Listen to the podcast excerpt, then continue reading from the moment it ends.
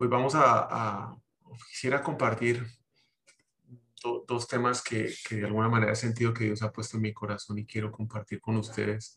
Y todo nació por un WhatsApp que recibí el día, el día lunes. Eh, y, y, es que de una persona a la, a la cual respeto y estimo mucho me, me, hace una invitación para que de alguna manera yo pueda compartir la experiencia de cómo estudiar la palabra de Dios me ha permitido a mí conocer a Jesús y, esta palabra y, Jesús vivo cómo ha transformado mi, vida. Eh, y poniéndome a pensar sobre ese tema, Mm, sin, sin, tener eh, algo particular que decir, he aterrizado a, al tema de la influencia y, cómo Dios nos usa para que nosotros podamos ser influencia. Y la influencia es un tema que uno muchas veces no presta atención. Uno sabe a quién quiere influenciar. Cuando uno, pues tal vez recibe un beneficio de esa persona, uno busca de qué manera puede influenciar pero nosotros no nos damos cuenta porque no lo buscamos a la cantidad de personas que con nuestras acciones eh, estamos influenciando todos los días y en cada momento dentro de los círculos en los cuales nosotros nos movemos.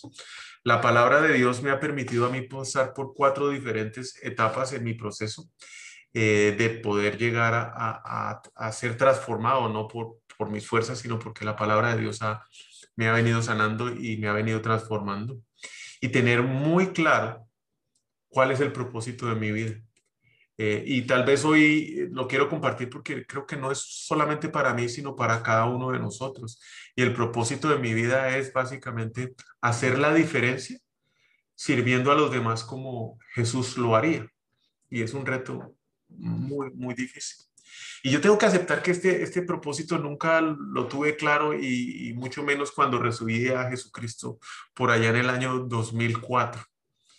Eh, decidí en el año 2004 por una situación particular entregarme en manos de Dios, mm, rendirme y decirle, Señor, tú, tú eres el, el Señor de mi vida, sin entender claramente qué estaba diciendo. Y en ese mismo año, al día siguiente decidí arrancar a leer la Biblia. Y empecé a leerla, claro, no entendí nada, lo que muchas veces a muchos de nosotros nos ha pasado. No entendía, pero absolutamente nada. Y por no entender, porque como soy como eh, compulsivo obsesivo y me puse algo en la cabeza, no la dejé de leer. Sencillamente dije, la voy a terminar porque es lo que me propuse hacer y era como ponerte un check, ya lo hice, ya la leí, leí la Biblia. Me tomó casi un año poderlo hacer y nunca más volví a tocar una Biblia hasta el año 2018. Eh, lo hice únicamente como un requisito o algo que dije, check, ya. Si me llegaban a preguntar a mí, mire, usted lee la Biblia, yo contestaba, no, yo, yo ya la leí, ¿para qué otra vez ya ya la leí. Mi motivación nunca fue conocer quién estaba detrás ni, ni qué podía hacer la palabra de Dios en mi vida. Mi motivación mucho menos fue cambiar, sino mi motivación era darle un check y chao. Se acabó eso, es otro libro más que leí. Y hago énfasis en no querer cambiar, mucho menos cambiar, porque efectivamente la circunstancia que en ese momento, en el año 2004, me llevó a decir que Jesucristo era mi rey y mi salvador, se resolvió y se resolvió rápidamente. Y por lo tanto nunca tuve ni vi la necesidad de cambiar en las otras áreas de mi vida y mucho menos llegar a soltar el control de mi vida para dárselo a Dios, de rendir todo. No, no lo quise hacer. No se me dio la gana y sencillamente seguí por muchos años eh, llevando el timón de mi vida. Pasaron 14 años efectivamente, desde el 2004 hasta el 2018 que veo que todo ese control, que todas esas mañas, que todo ese deseo de controlar mi vida y, y donde yo había puesto la confianza en el dinero, en las personas, en las cosas materiales, para poder tener ese control, eh, se esfumaron. Y se esfumaron, no fue que se esfumaran en seis meses o siete meses, en segundos. En, las cosas empezaron a desaparecer y a caer en cuestión de, de, segundos, como cuando un castillo de naipes se cae rápidamente así fue como pasó. Y nada de todas las cosas que yo usaba en el pasado, nada de los recursos que yo tenía, nada de los conocimientos, habilidades, funcionaban en el 2018 para poder resolver los problemas. Eh, sencillamente me encontraba como en un barrial con el cuello, el, barro aquí al cuello y cada vez que hacía una movida de esas, me hundía un poquito más y me hundía un poquito más y me hundía un poquito más. Pensaba que conocía a Dios, claro, pero era el Dios que a mí me servía, que estaba en mi cabeza, que se acomodaba a mis deseos y necesidades, muy lejos, muy lejos de ser el Dios que hoy, hoy conozco. Era un Dios que yo había formado en mi cabeza por todas las cosas que yo traía del pasado. Y fue en esa condición de desesperación, completamente afligido, sin tener ni idea de la palabra de Dios, que empecé a hacer cosas que nunca hubiera hecho, que nunca había hecho antes como ir a una iglesia y reunirme. Esa experiencia, eh, mi primera vez, llego a la iglesia es por Waze y ¿cuál es la iglesia más cercana a esta? Waze, 10 minutos y ahí llegué.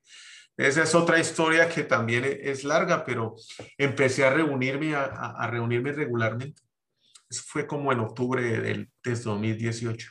Y como llega enero del 2019, Richard, si puede apagar el micrófono, gracias. Y, y llega eh, diciembre del 2019, en enero, perdón, del 2019, y yo ya con un corazón quebrado, eso sí, arrepentido de todo lo que había hecho y reconociendo que mis fuerzas no podía resolver absolutamente nada y que todas las decisiones que había tomado equivocadas tenían hoy eh, la siembra y estaba recogiendo todo ese odio, esa manipulación, todos esos manejos los venía recogiendo hoy es que en la iglesia dicen, bueno, vamos a, leer la Biblia en un año. Otro reto. Y dije, bueno, pues si ya lo hice y no, no pasó nada, vamos a ver qué pasa con, con este reto. Fue una transacción comercial, lo tengo que aceptar. Si dicen que esto va a funcionar, yo de todo he probado nada funcionar, le entro esta transacción a ver qué voy a obtener de esto.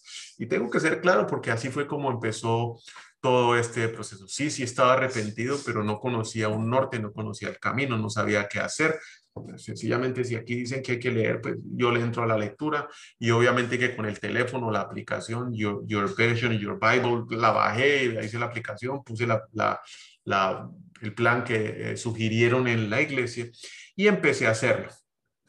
Eso sí, hay un cambio muy importante entre lo que hice en el 2004 y lo que hice en el 2018.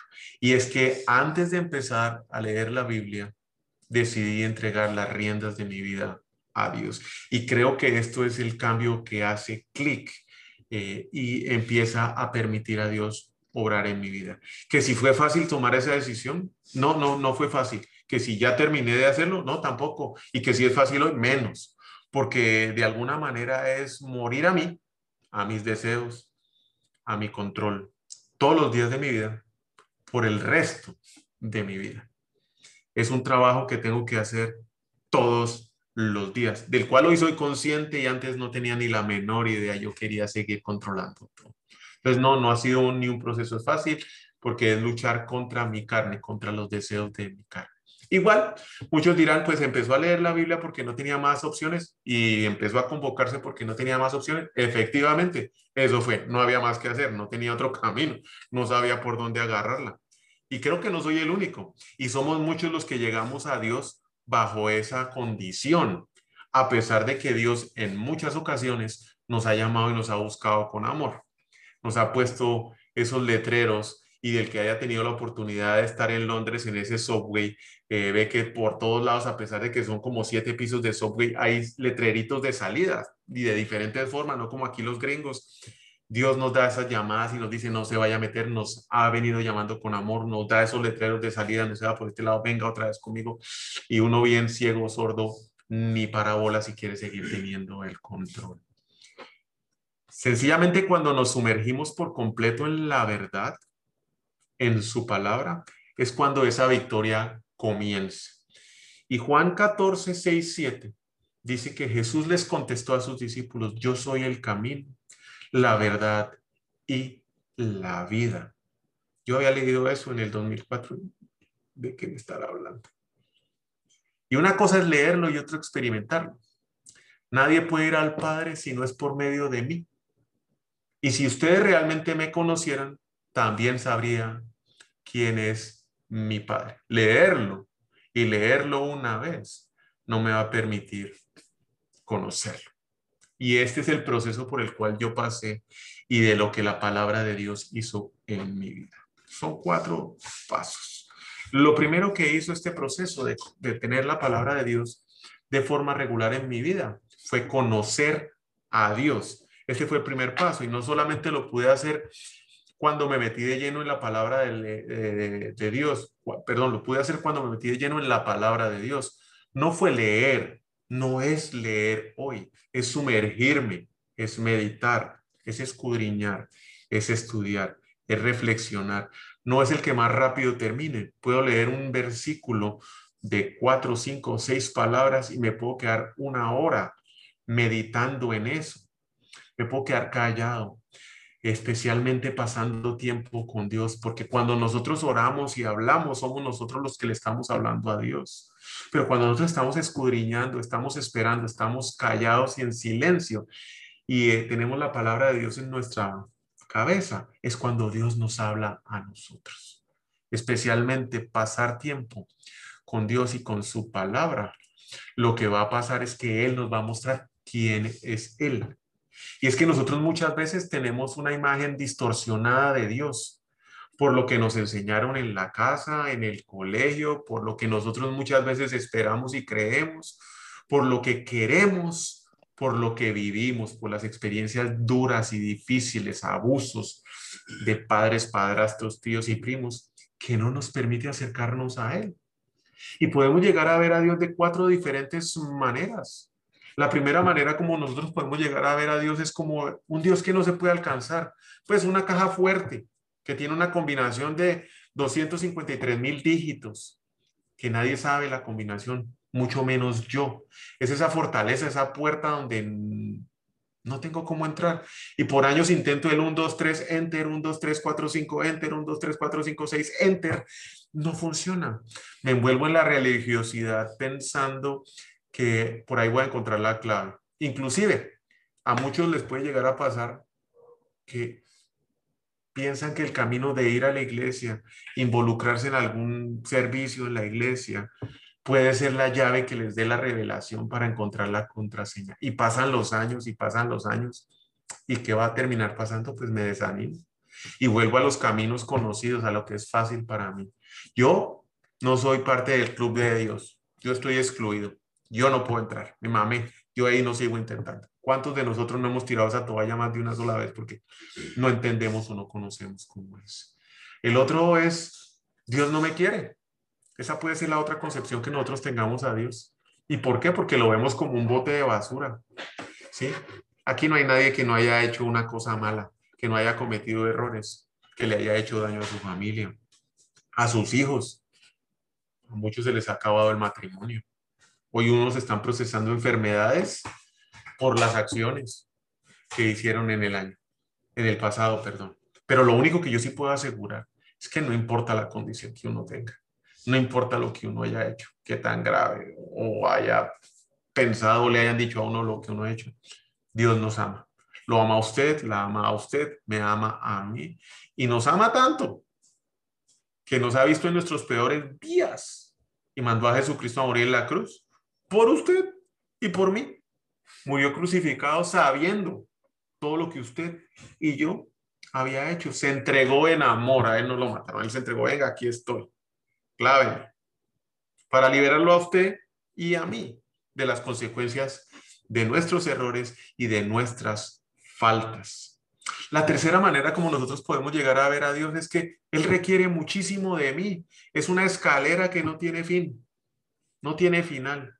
Yo llego, yo hago el esfuerzo, eh, ayuno, eh, sirvo a los demás, pero requiere mucho trabajo. Es algo que yo avanzo y avanzo y voy subiendo en la escalera, pero cuando vuelvo a mirar hacia Dios, cada vez lo veo más lejos. Y es que esto no es lo que dice la palabra de Dios. La palabra de Dios dice que usted y yo somos salvos por gracia no por nuestras obras. Y es que muchas veces no entendemos qué significa gracia y esa es la tercera manera y la manera correcta de ver a Dios. es un regalo gratis. Esa es la manera de ver a Dios. Un regalo gratis. Donde solamente tenemos que abrirlo. Eso es todo lo que tenemos que hacer. Él no nos obliga a abrirlo. Dios no nos obliga a abrirlo. Pero si nos dice, mire, aquí está el regalo. Más de una vez me lo dijo. Yo tuve que llegar quebrado, afligido, roto y destrozado para ver qué había en esa caja. ¿Sí? Y decidí abrirla. Muchas veces lo recibimos y lo guardamos. Y ahí se queda. Lo hice en el 2004. Lo recibí, leí la Biblia, la empaqueté, la puse en la mesa de noche y creo que después la usaba para trabar la puerta. Y ahí se quedó el regalo. Nunca lo quise desempacar. Y podemos estar en esa condición. O no lo queremos recibir, lo recibimos o no lo abrimos. Si lo recibe y lo abre, lo único que sí le puedo garantizar es que como a mí, su vida va a cambiar una vez lo recibe y lo abre. El trabajo que hace Dios es increíble y maravilloso, pero lo hace dentro de cada uno de nosotros. La palabra de Dios en Juan 17, en Juan 10, 27 dice, mis seguidores me conocen y yo también los conozco a ellos. Son como las ovejas que reconocen la voz del pastor y él las conoce a ellas. Mis seguidores me obedecen. Por 48 años yo fui una persona extremadamente mal hablada. Y claro, lo justificaba. Muchos de los que me conocen aquí por años sabían de todas las malas palabras que yo utilizaba. Y claro, justificados. Y no fue sino hasta que yo empecé a ver a mis hijos repetir ese comportamiento y las mismas palabras que al principio me dieron gracia, hasta que me llegaban y me decían, mire, la niña hace todo muy bien, lo único malo de la niña es ese vocabulario que utiliza. Y por más de una vez en mis fuerzas intenté dejar de hablar así, intenté soltar ese mal hábito. Duraba una semana, tres días, tal vez dos semanas, y volvía con toda la sartada de malas palabras sin poderlo hacer. Y no fue sino más o menos como a mediados del 2019. Ya llevaba un mes y medio leyendo la Biblia. No entendía mucho. Lo único que sí había hecho era rendir mi voluntad a Dios y decirle, Señor, aquí estoy, haga conmigo lo que a usted le parezca. Que deje de decir malas palabras. Esas malas palabras, que todas me las sé, y si no me las invento, ya no formaban parte de mi vocabulario. Claro, a veces se me sale, no le voy a decir que no. Muy rara vez ya. Y me siento re mal. Pero una cosa que sí me extraña todavía más es que cuando alguien las utiliza, esas palabras, uy, me molestan. Las, no la persona, las palabras me molestan. Créame, no fui yo el que hizo ese cambio. No fui yo el que hizo ese cambio. Entonces, lo primero que pasó cuando yo empecé a involucrarme y en la palabra de Dios fue que conocí a Dios. Lo segundo es que encontré libertad. Y todos tenemos ataduras. Una de las mías, obviamente, eran las malas palabras. Ah, y hay un sartal de otras que no les voy a contar hoy, muchas otras. Pero cada una fue cayendo, una a una. Hoy aún batallo con muchas que antes ni siquiera reconocía o sabía que tenía. Y es que muchas veces las ataduras son las que no nos dejan ser la mejor versión de nosotros mismos nos tienen amarrados y no podemos mostrar y sacar nuestro completo potencial. Todos, absolutamente todos tenemos algo que resolver. Y si usted cree hoy que no tiene nada que resolver, pues bueno, le digo, ese es su problema para resolver. Y es que cuando nos rendimos a Dios y entregamos nuestra vida a su control, dejamos el pasado atrás. Dejando atrás todo lo que tenemos como ataduras, es que en ese momento podemos empezar a buscar nuestro propósito. Y aquí voy a hacer un paréntesis. Si alguien de ustedes en algún momento ha estado en una situación como la mía, piense el nivel de influencia que le ha dado a sus hijos, a sus compañeros de trabajo, a sus empleados. ¿Qué es lo que ha influido con malas palabras y comportamientos? Cierro paréntesis. Cuando nos libramos de esas ataduras, ahí es cuando empieza el tercer paso de este proceso. Descubro mi propósito. Y es que ese nuevo futuro yo lo puedo llamar crecimiento, porque el crecimiento es diario, todos los días, cada vez que yo leo la palabra de Dios. Y esto sucede únicamente cuando encuentro la libertad en Jesucristo, que es el que me ha sacado de las ataduras, que por su gracia recibir ese regalo y abrir, un regalo inmerecido, y abrirlo. Cuando yo me atrevo a abrirlo, Él me va guiando paso a paso por medio de su palabra. Y yo no tengo manera de enfatizar la manera que pasar tiempo con Dios transforma la vida de cada uno porque lo ha hecho conmigo. Y me has llevado a descubrir cuál es mi propósito. Y en mi corazón está servir. Pero no servir al que a mí se me dé la gana, al que me cae bien, a mi amigo. La verdad es que me ha abierto los ojos a una necesidad loca y aquí en Houston, todas las cantidades de personas que vienen a la semana a tratamientos médicos de uno u otra índole, con unos casos familiares y de enfermedades son, eh, es una cosa que es recurrente. Es recurrente todas las semanas. Y me ha abierto los ojos a esa necesidad. Me ha abierto no solo los ojos, sino que adicionalmente me ha dado el deseo de hacerlo un domingo a las 10 de la noche. Venga, haga esta vuelta.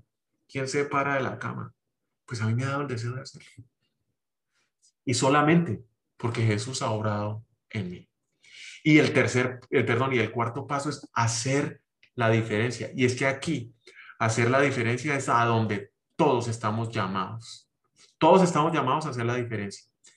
Y es que en este proceso es que he aprendido que muchas de las cosas temporales que me llenaron el vacío que yo tenía en el pasado y que me hicieron feliz por un momentico, nunca me sanaron, nunca me sirvieron. La felicidad la vine a encontrar hoy y hoy soy un hombre feliz a pesar de las circunstancias en las cuales me encuentro, haciendo algo en mi vida que impacta la vida de los demás. Y si quieres recordar esto, anótelo. La felicidad yo la encontré hoy. Yo soy un hombre feliz, satisfecho y gozoso porque encontré que en mi vida, cuando hago algo y estoy sirviendo, que impacta la vida de los otros, me hace un hombre feliz y lleno de gozo. Hacer la diferencia sirviendo a los demás como lo haría Jesucristo. Juan 15, del 12 al 13. Y esto es lo que yo les mando, que se amen unos a otros, así como yo los amo a ustedes. Nadie muestra más amor que el que da la vida por sus amigos. Y es que las vacunas bueno, esta del COVID es algo extraño con esa nueva tecnología, pero es que las vacunas se hacen de la infección, se hacen del virus. Los que ayudan son los que han vivido esa experiencia. ¿Cuántas de esas experiencias traumáticas que usted tiene guardadas podrían transformar la vida de otras personas para conocer a Dios? Más que usted, difícilmente alguien conoce ese tema de un abuso, de una enfermedad, de una quiebra económica, de un divorcio de una pérdida de un hijo, de una pérdida de un esposo o una esposa. Y ese trauma que usted considera que lleva dentro y que tal vez no quiere contar, es el que a otro lo puede salvar y le puede presentar a Jesucristo. Los que han pasado o están pasando una prueba y nunca han servido, difícilmente pueden sanar. No vas a ser sanado por completo hasta no ayudar a otros. El remedio es la palabra de Dios, que nos libera del pasado, cualquiera que éste sea, y que cuando uno se sumerge en esa palabra de Dios, esa palabra de Dios y el tiempo con Él, lo transforma y le llena a uno por completo la vida. Claro, cuando uno está lleno y satisfecho y feliz, la influencia que uno va a dar es diferente.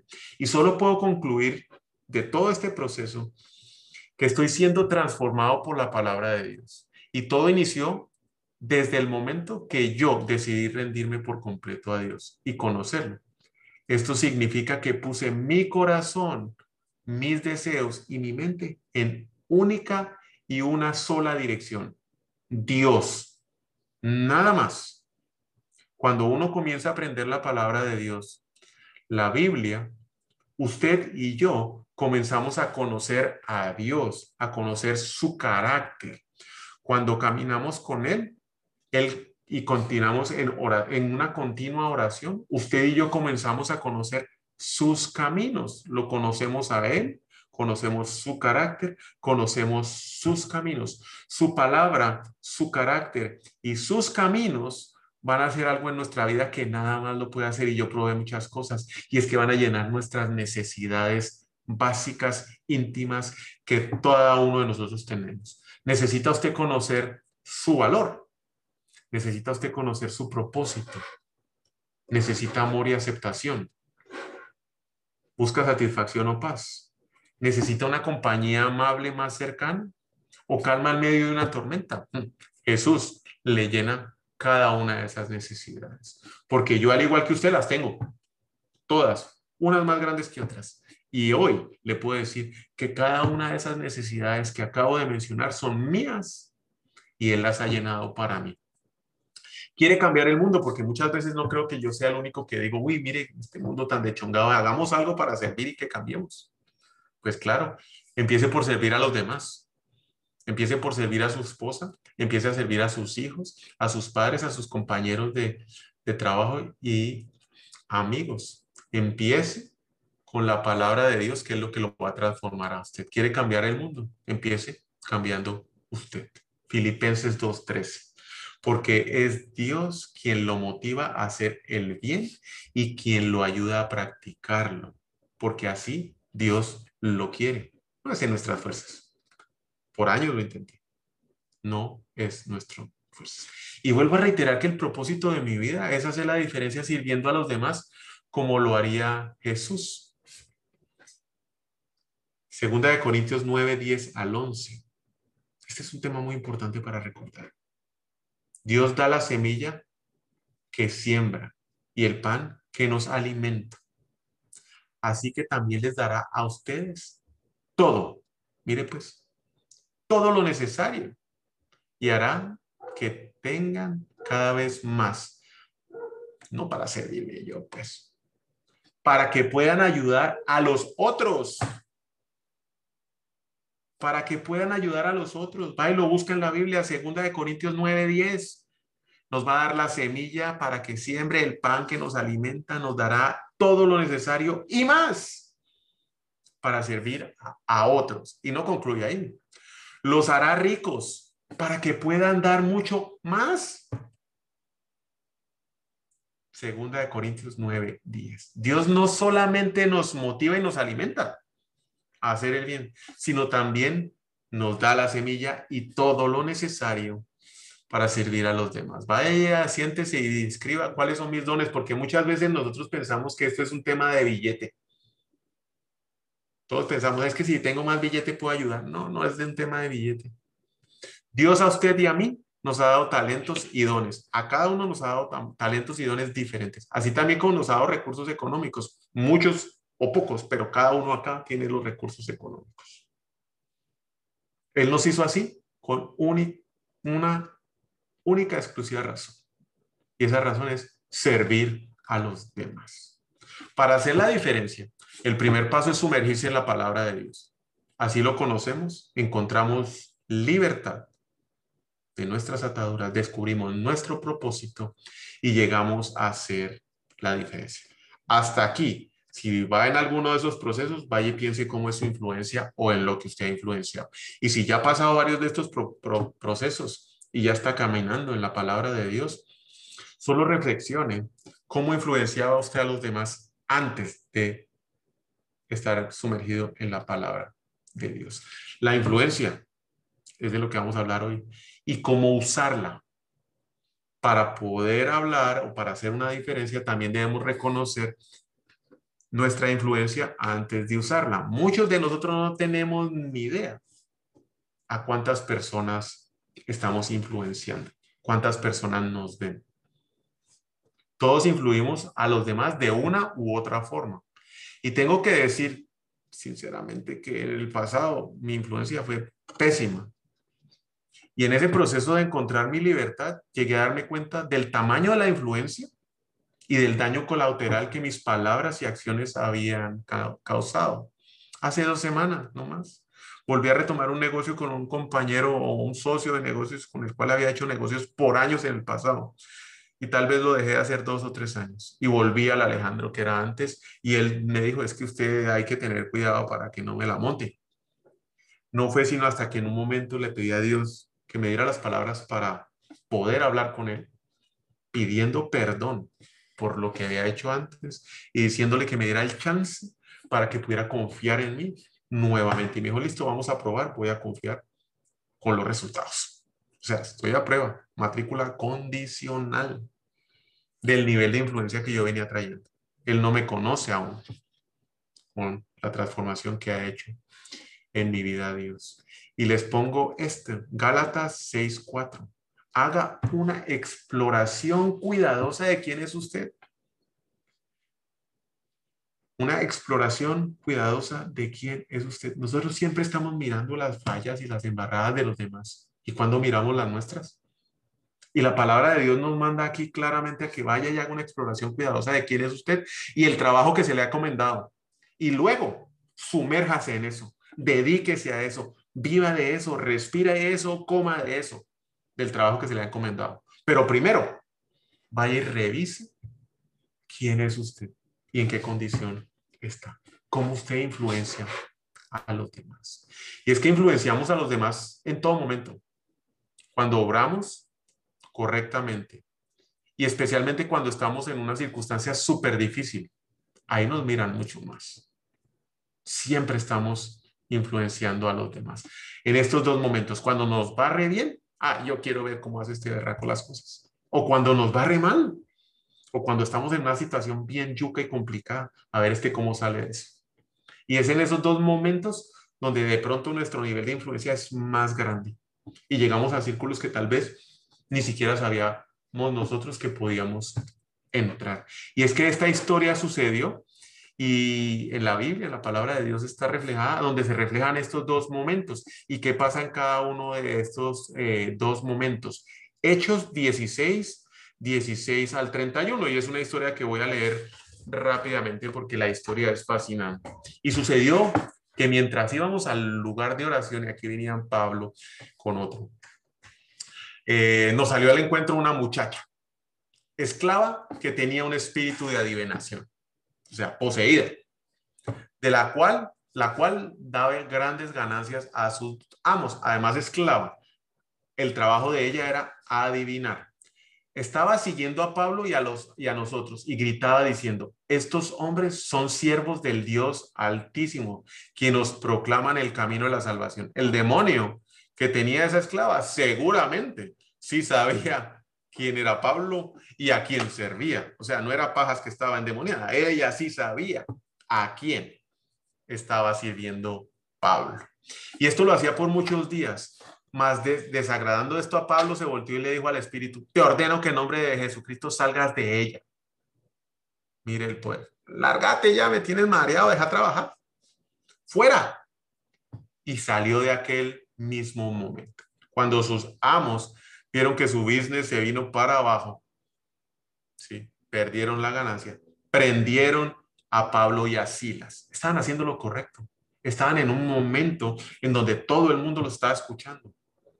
Tenían influencia, haciendo lo bueno, lo correcto, lo que debían hacer. Pero ¿qué pasó?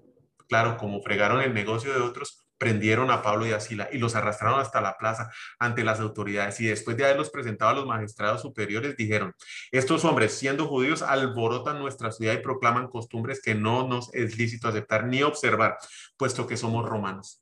Ah, y prendieron a la multitud y se levantó contra ellas. Y los magistrados superiores, rasgándose sus ropas, ordenaron que les azotaran con varas. Después, de darles muchos azotes, los echaron a la cárcel, ordenando al carcelero que los guardara con seguridad, el cual, habiendo recibido la orden, fue y la cumplió.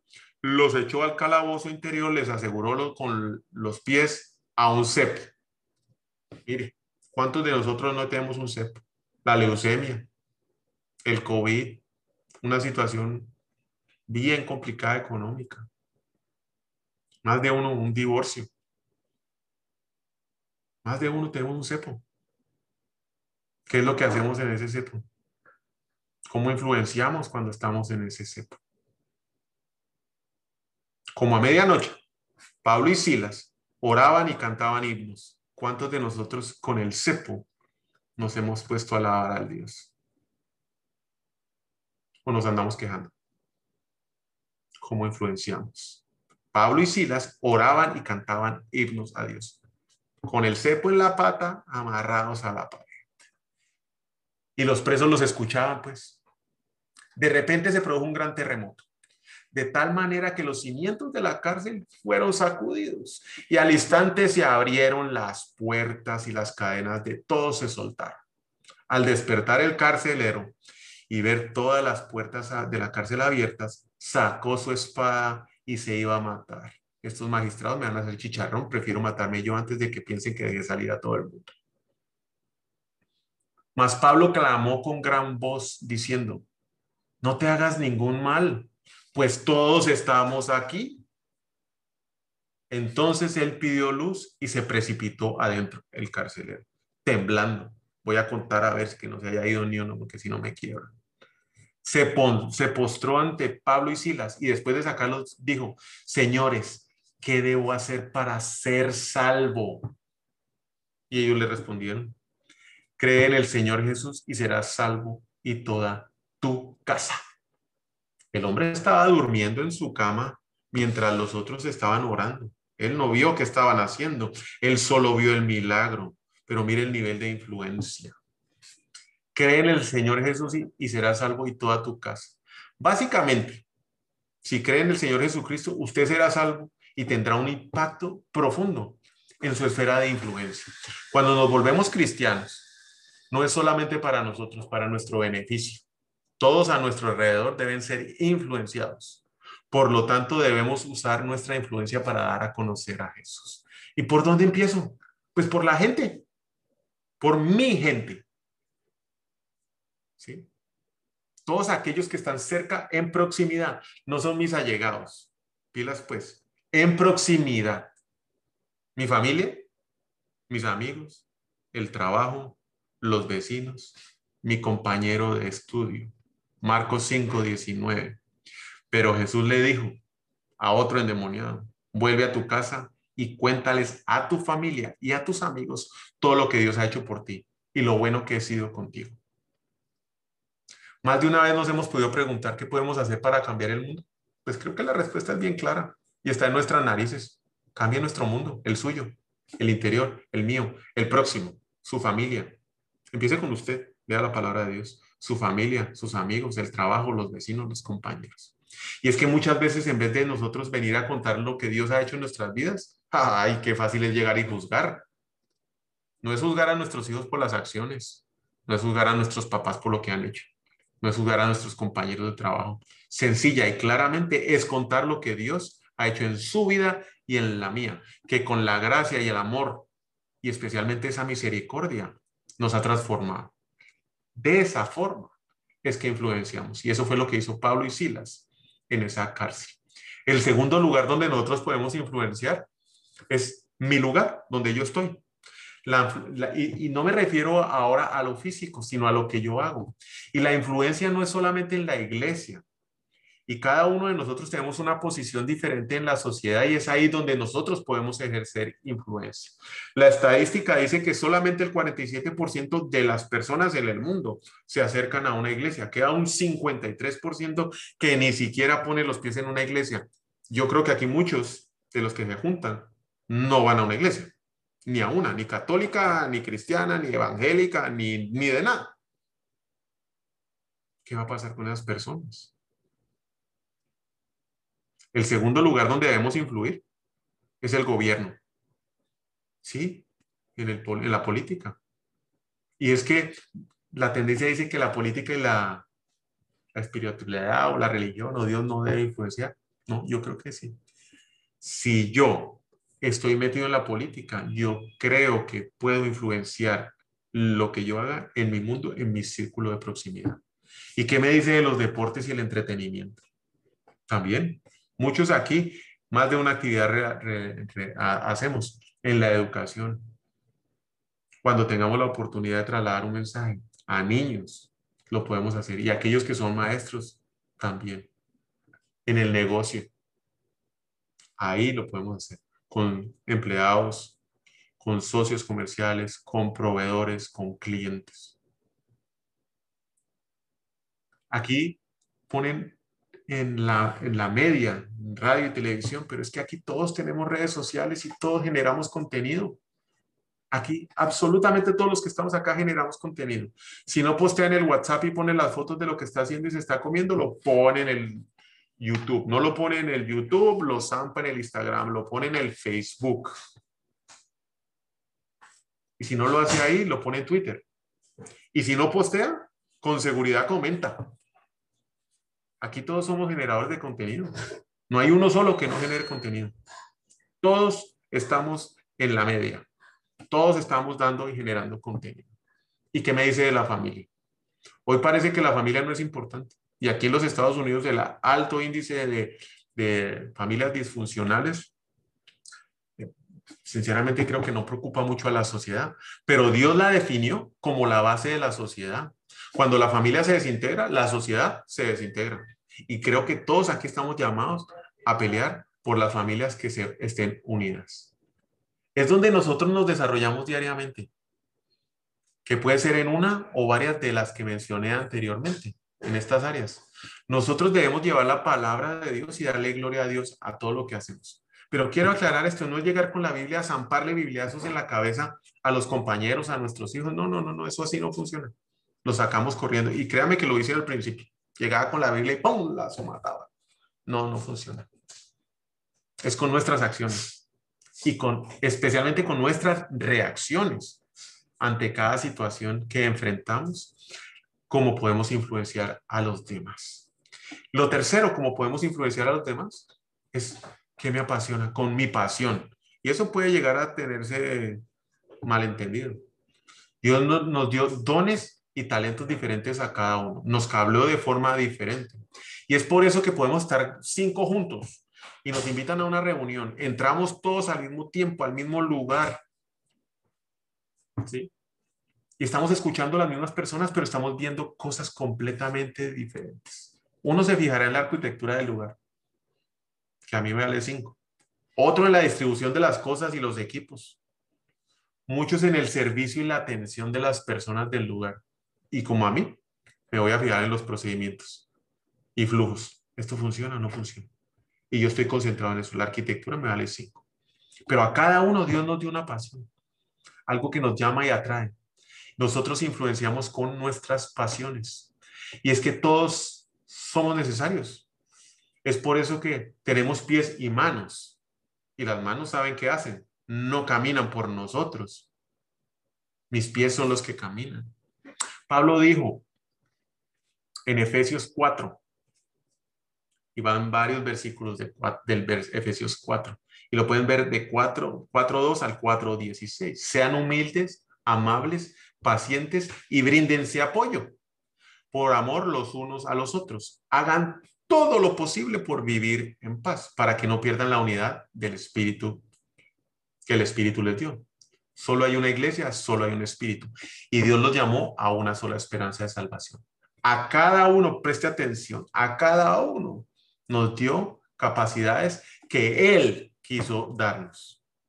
Como dice la Biblia, cuando subió al cielo, llevó a muchos prisioneros y les dio capacidades a la gente. Él fue el que les dio a unos la capacidad de ser apóstoles, a otros la de ser profetas, a otros la de ser eh, em, evangelistas y a otros la de ser pastores y maestros. Fue Dios el que le dio a usted la pasión que le gusta a usted. Hizo que todos formáramos parte de la iglesia, que es su cuerpo. Estamos capacitados para servir y dar instrucción a los creyentes. Así seremos un grupo unido, seremos perfectos como lo es Cristo. Dios nos da el deseo de hacer las cosas y el poder para hacerlo. Usted muchas veces no sabe ni por qué le gustan las cosas, pero ahí están, le gustan. Y vamos a terminar con esto. Aquí ya voy a cerrar, que sí me extendí un poco más, pero es un tema que de verdad me apasiona. Lo estoy viviendo, lo estoy experimentando, ha transformado mi vida. Y es que Dios sí nos da unas promesas muy claras por servir a los demás. Y si tienen su Biblia a la mano, los invito a que busquen Isaías 58, del 5 al 12. Isaías 58 del 5 al 12. Y Dios nos da promesas por servir a los demás. Son bendiciones para todos aquellos que sirven a los otros. Y aquí está escrito en la palabra de Dios, no es algo que me fumé, que me inventé. Aquí está bien claro. Estas son las bendiciones que usted y yo vamos a tener cuando servimos a los demás. Y servir es influenciar de la manera correcta a los demás. Y aunque el contexto que aquí se va a utilizar es para el ayuno, aplica perfectamente para el servicio. Isaías 58 del 5 al 12. ¿Acaso el ayuno que he escogido es un solo día para que el hombre se mortifique? Y que solo para que incline la cabeza como un junco y haga duelo y se cubra de ceniza? ¿Acaso llaman ustedes el día del ayuno un día del ayuno y es, ese día es aceptable al Señor? ¿Y es que acaso usted cree que todo esto es solamente para usted? ¿Todo lo que usted ha recibido, todos esos dones, toda esa influencia? No, no es solamente para usted. El ayuno que he escogido, dice la palabra de Dios, no es más bien para romper las cadenas de injusticia, desatar las correas del yugo, poner en libertad a los oprimidos y romper toda atadura? ¿No es acaso el ayuno para compartir tu pan con el hambriente y dar refugio a los pobres sin techo? ¿Vestir al desnudo y no dejar al lado a tus semejantes? Y si así procede, agárrese. Porque si así procede, es aquí donde vienen las doce promesas de Dios para nuestra vida, por servir a los demás. Y yo declaro esas promesas en mi vida y en sus vidas en el momento que esté usted decidido y empezando a servir. ¿Está listo? Número uno, tu luz despuntará como la aurora. Dos, y al instante llegará tu sanidad. Tres, tu justicia te abrirá el camino. Cuatro, y la gloria del Señor te seguirá. Cinco, llamarás y el Señor te responderá. Responderá, pedirás ayuda y Él te dirá, aquí estoy. Oiga esa, aquí estoy para servirse. Y adicionalmente, no solo con esas cinco, si desechas el yugo de opresión, el dedo acusador y la lengua maliciosa, te dedicas a ayudar a los ambientes y a saciar las necesidades del del entonces, y vuelva a agarrarse, seis, brillará tu luz en las tinieblas y como el mediodía será tu noche. Siete, el Señor te guiará para siempre. Ocho, te saciará en las tierras resecas. Nueve, y te fortalecerá tus huesos. Diez, serás como un jardín bien regado, como un manantial cuyas aguas no se agotan. Once, tu pueblo reconstruirá las ruinas antiguas y se levantarán los cimientos de antaño. 12. Será llamado reparador de muros derruidos, restaurador de calles intransitables. Declaro esas promesas para la vida de cada uno de ustedes y para las mías. Vamos a orar. Señor Jesús, te doy infinitas gracias hoy porque nos tienes aquí reunidos. Gracias, Señor, porque me has permitido sumergirme, me has enseñado a nadar en tu palabra. Tu palabra me ha permeado y me ha transformado, Señor. Invito acá a que toques el corazón de cada uno de los que hoy estamos aquí escuchando tu palabra para que se sumerjan en tu palabra para que te permitan conocerte, Señor, para que puedan conocer tus caminos, para que puedan conocer tu carácter, para que tú transformes y nos liberes a cada uno de nosotros de nuestras ataduras, para que podamos descubrir nuestro propósito, Señor. Y que este propósito sea hacer la diferencia para lo que tú nos has llamado, sirviendo a los demás, ya que para eso fuimos llamados. Y que podamos ser llenos de estas bendiciones. No son las circunstancias en las cuales hoy estamos envueltos, no son las dificultades en las cuales hoy estamos, ni económicas, ni de, eh, de salud, ni de relaciones, Señor. Es tu palabra la que nos transforma. La felicidad está cuando influenciamos a los demás y servimos a los demás y vemos que la vida de los otros se transforma. De nuestras experiencias, Señor, podemos ayudar a muchos a transformar sus vidas, Señor. Úsanos, Señor, como una herramienta útil para tu reino. En el nombre de Cristo Jesús. Amén. Les doy mil gracias por eh, la noche de hoy, por haber acompañado en esta, en esta noche. Los invito a que nos veamos el próximo eh, miércoles. Dios los bendiga, que tengan una excelente noche. Gracias a cada uno de ustedes. Buenas noches. Gracias.